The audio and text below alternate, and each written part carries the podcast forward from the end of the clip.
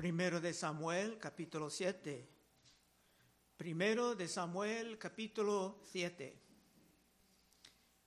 En el mensaje de hoy estamos realmente terminando con los tiempos oscuros de Elí, el sumo sacerdote débil, y de sus dos hijos corruptos.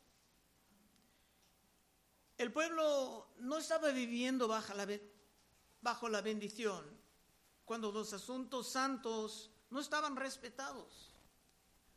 Primeramente estaban perdiendo sus batallas con los fariseos, empleando el arca como un talismán de los supersticiosos, y hasta el arca estaba perdido. Cuando el arca finalmente regresaba, sin la ayuda del pueblo, sino solamente por la providencia de Dios, unos abrieron su tapa para mirar dentro, también causando la muerte de muchos. Además, no hemos escuchado nada de Samuel por varios capítulos. Pero ahora todo va a mejorar grandemente. Versículo 1. Vinieron los de Kiriat Jearim, el otro pueblo donde estaba el arca, donde la gente murieron, llamaron que alguien lo llevara. Y llevaron el arca de Jehová y la pusieron en casa de Abinadab, situada en el collado, y santificaron a Eleazar, su hijo, para guardarse el arca de Jehová. Llegaron algunos que sabían cómo mover el arca correctamente, pero no le llevaba a su lugar, en el tabernáculo, sino a una casa particular. Es que Dios aún no estaba dispuesto a restablecer la alabanza autorizada porque aún había muchos que no estaban bien con Dios. Muchos profesaban una fe en Jehová, pero mirando a sus vidas se pudiera ver que su dedicación estaba en diferentes ídolos. Otra vez uno, vinieron los de Kiriat Jearim y llevaron el arca de Jehová y la pusieron en casa de Abinadab, situada en el collado y santificaban a Eleazar su hijo para que guardase el arca de Jehová. Para asegurar que el arca sea bien respetado, un hombre estaba consagrado a cuidarla como la misión principal de su vida. Y la situación iba a continuar así por años, por décadas, hasta el momento famoso cuando David lo llevaba bailando como acabamos de cantar. Dos, desde el día que llegó el arca a Kiriat Jearim, pasaron muchos días, 20 años, y toda la casa de Israel lamentaba en pos de Jehová. Lamentaba. ¿Por qué? Es que el pueblo sabía que no estaba bien con Dios. Y cuando no estamos bien con Dios, es difícil esperar su bendición en nuestras vidas. Cuando andamos lejos de Dios, es difícil de, disfrutar la paz si no estamos sumamente engañados. Algo tenía que cambiar y por fin veremos el regreso de Samuel a nuestra historia. Tres. Habló Samuel a toda la casa de Israel diciendo, si de todo vuestro corazón os volvéis a Jehová, quitad los dioses ajenos y a Astarot de entre vosotros y preparad vuestros corazones a Jehová.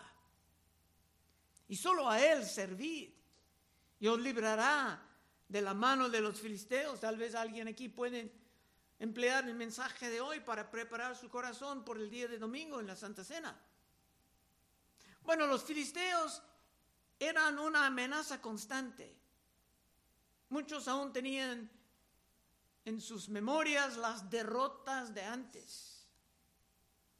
Y parece que durante este tiempo Samuel andaba predicando, exhortando al pueblo sobre la necesidad de caminar con Dios, confirmando que es necesario estar de acuerdo con Dios en sus juicios, si uno deseaba regresar a la bendición.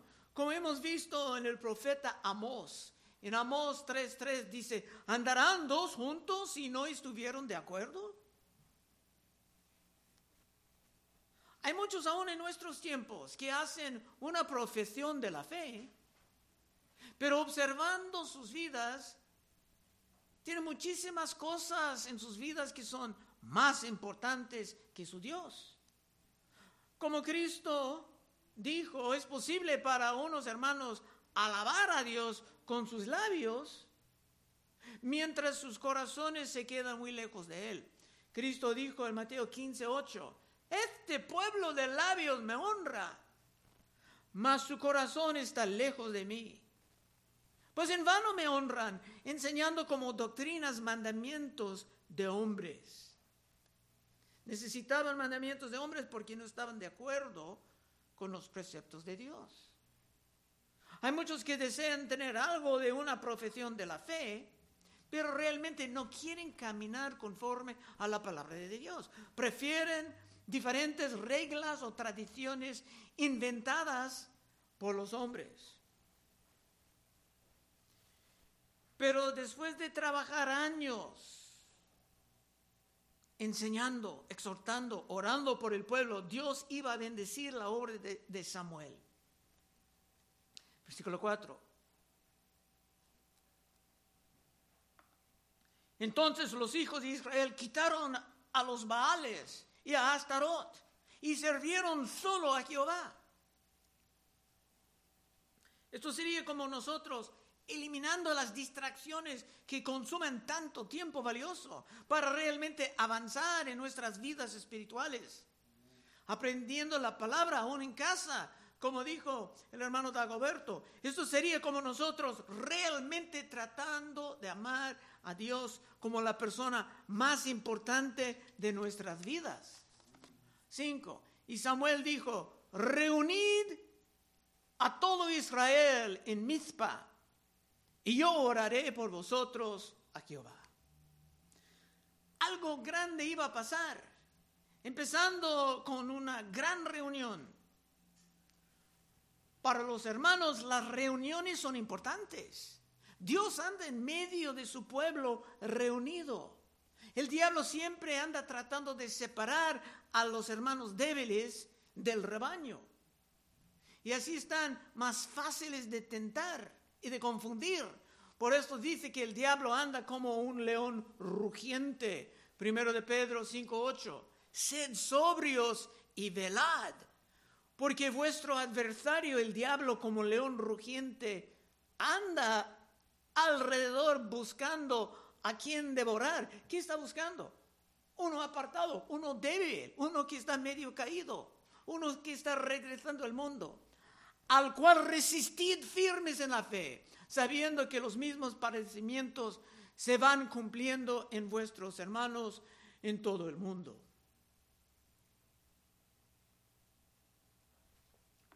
Reunidos estamos más fuertes, aún recibiendo exhortaciones de otros, como dicen Hebreos 3:12, donde algunos hermanos judíos estaban tentados a abandonar la fe.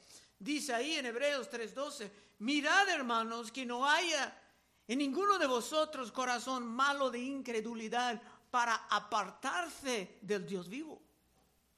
Antes, exhortaos los unos a los otros cada día, entre tanto que se dice hoy, para que ninguno de vosotros se endurezca por el engaño del pecado. El pecado una vez establecido en tu vida tiene un poder enorme para engañar y es establecer una pista para la obra del diablo. Pero en nuestro texto de hoy, los hermanos estaban reunidos bajo la guía de Samuel para ojalá llegar a una forma de arrepentimiento para regresar a la vida bajo la bendición de Dios. Seis, y se reunieron en Mizpa y sacaron agua y la derramaron delante de Jehová y ayunaron aquel día y dijeron ahí, contra Jehová hemos pecado. Y juzgó Samuel a los hijos de Israel en Mizpa. Las muchas oraciones de Samuel estaban llegando a su cumplimiento. Dice que sacaron agua, pero ¿por qué? Es que sus espíritus estaban derramados reconociendo que han caminado en algo de la hipocresía, profesando una fe en el Dios verdadero, pero con sus corazones sirviendo a sus ídolos. Y el mismo puede pasar con nosotros pasando los años. Otra vez seis. Y se reunieron en Mizpa y sacaron agua y la derramaron delante de Jehová y ayunaron aquel día y dijeron allí, contra Jehová hemos pecado. Y juzgó Samuel a los hijos de Israel en Mizpah. Esto del agua mostraba sus sentimientos, como te puedes ver en Salmos 22, 14. He sido derramado como aguas y todos mis huesos se descoyuntaron. Mi corazón fue como cera derritiéndose en medio de mis entrañas. El Espíritu de Dios estaba moviendo. Así se sintieron por sus pecados y por su separación de Dios, por caminar en la hipocresía. Pero en estos momentos se hicieron su confesión de pecado abiertamente. Una vez más, el 6. Y se reunieron en Mizpa y sacaron agua y la derramaron delante de Jehová y ayunaron aquel día y dijeron ahí, contra Jehová hemos pecado. Y juzgó Samuel a los hijos de Israel en Mizpa. Cuando dice Samuel los juzgaba, en este contexto quiere decir que Samuel les mostraba por la palabra cuán grave eran sus ofensas dejando que otros dioses tomen el lugar de Dios verdadero de sus corazones. Y la palabra tenía su afecto. Después de años de oraciones fervientes de parte de Samuel, versículo 7, cuando oyeron los filisteos que los hijos de Israel estaban reunidos en Mizpa, subieron los príncipes de los filisteos contra Israel y al oír esto los hijos de Israel tuvieron temor de los filisteos. Como siempre, cuando los hermanos andan regresando a la bendición, el enemigo quiere montar su ataque, porque va a perder mucho. Pero esta vez, los de Israel no pidieron el arca como un talismán, sino que pensando bien, van a pedir algo mejor. Ocho.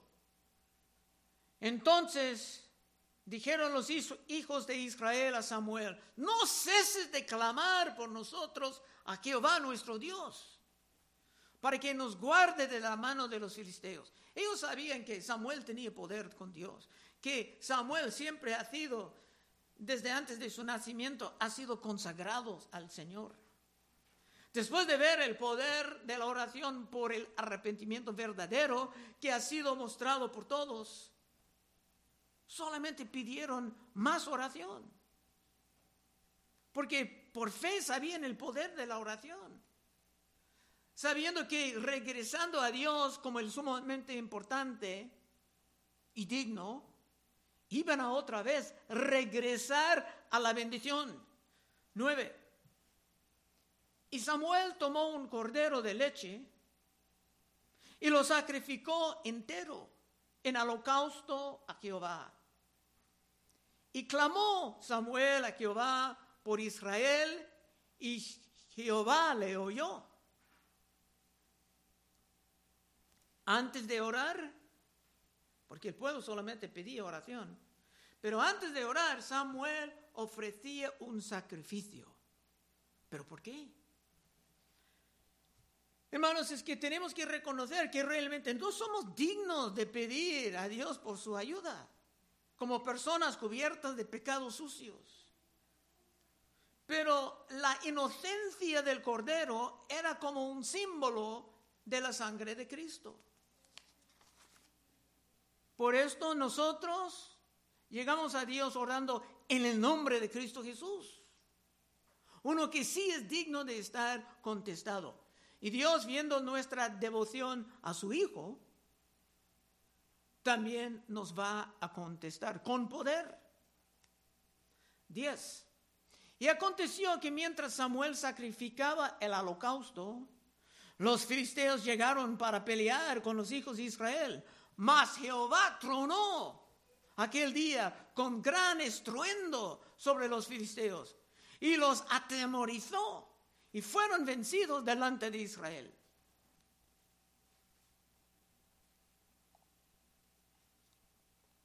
Ahora podemos ver que por sus arrepentimientos verdaderos y por la intercesión de Samuel se han regresado a la bendición.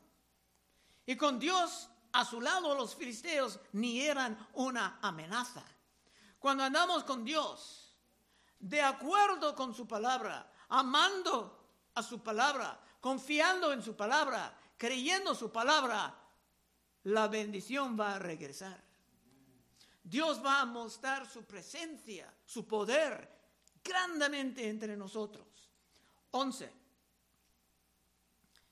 Y saliendo los hijos de Israel de Mizpa, siguieron a los filisteos y riéndolos hasta abajo de Betcar.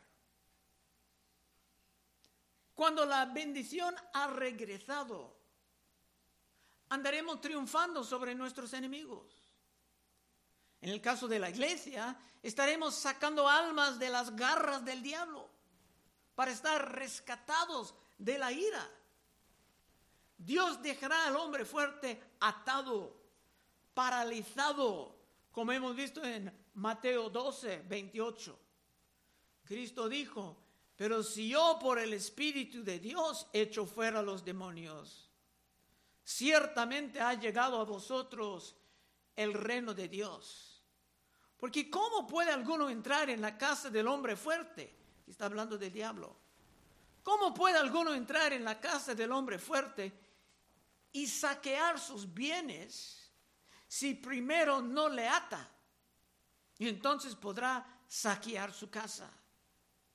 El que no es conmigo, contra mí es. Y el que conmigo no recoge, desparrama. Tenemos que estar con Dios, de acuerdo con su palabra y atento a sus mandamientos. Como dice, como Cristo dijo en la gran comisión después de la resurrección.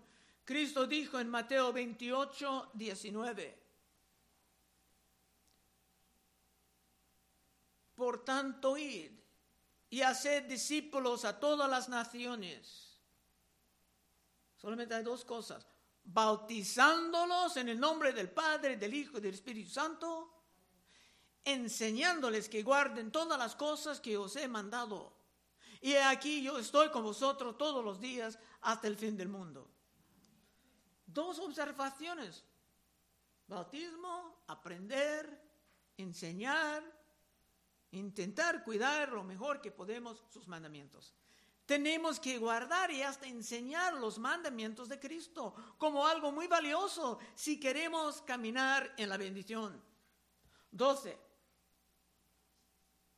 Tomó luego Samuel una piedra y la puso entre Mizpa y Sen.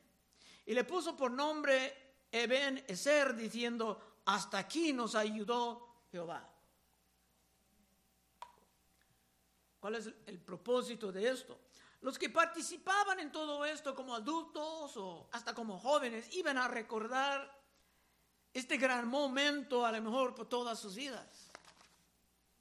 Pero para los niños y los que iban a nacer más tarde, era importante levantar una memorial, algo, para que la gente pidiera, ¿de qué es esto? ¿Qué pasó aquí?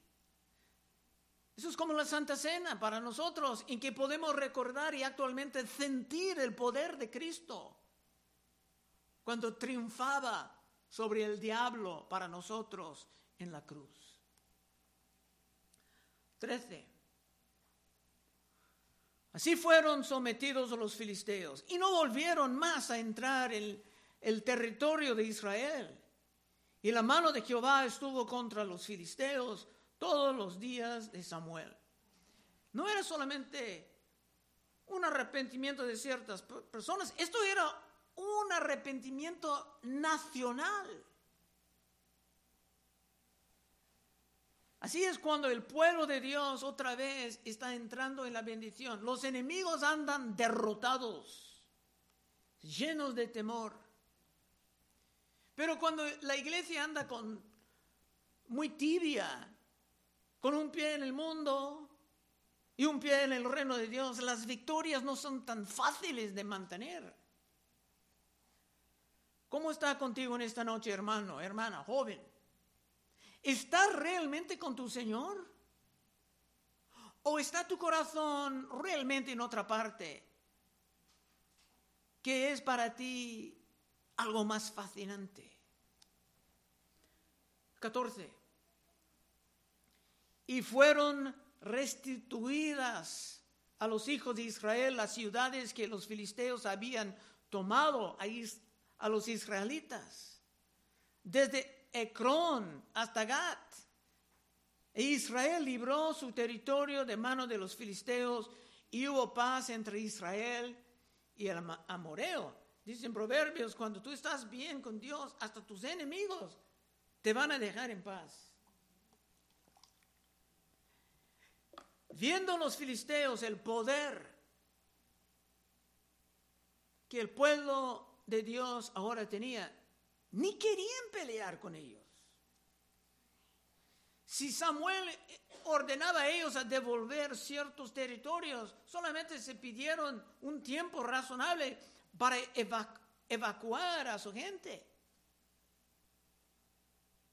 Pero estos filisteos no deseaban entrar otra vez en una batalla en que el Dios omnipotente vino mandando sus truenos y sus relámpagos en sus caras.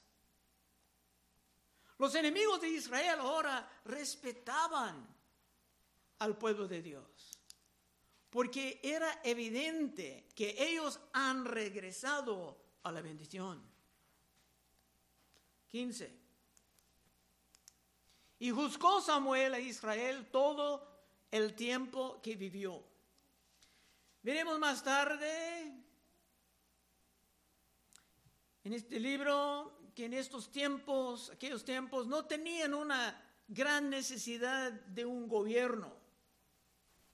Siempre es necesario tener a alguien para juzgar casos criminales, resolver disputas, pero un gran Estado como nosotros tenemos es como un gran parásito sacando más y más impuestos y dejando a todos cada vez más pobres, dando trabajos gloriosos a gente en la burocracia.